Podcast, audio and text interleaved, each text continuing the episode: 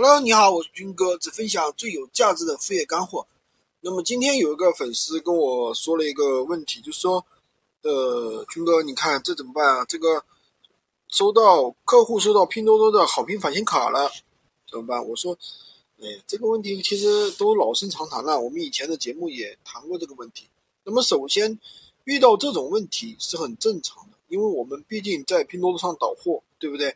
万一客户发现了，第一，你不要慌，你不要慌，你要问客户什么情况，对吧？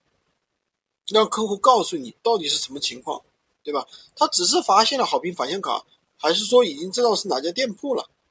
他如果知道是哪家店铺，你就说我们在拼多多上也有卖的呀，这没有关系啊，对不对？你说拼多多那边做做活动，他如果说想要给你好评返现，那你说那你这边的话好评返现一下，那我这边也可以。把这个钱给到你，对不对？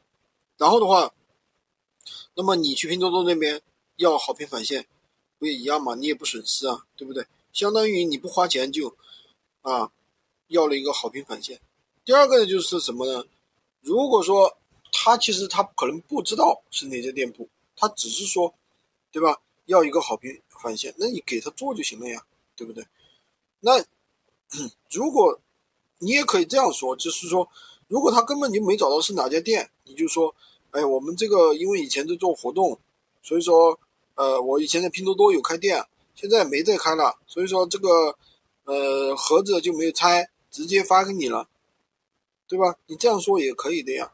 所以说这种东西怎么说呢？首先，先我们自己遇到这种情况不要慌，你不要慌，你觉得好像你自己做了什么大的错事一样。没什么慌的，慌什么呀？对不对？大不了你实在有些客户闹，他要退货，那就退好了呀，对不对？有什么大不了的？退就退呀。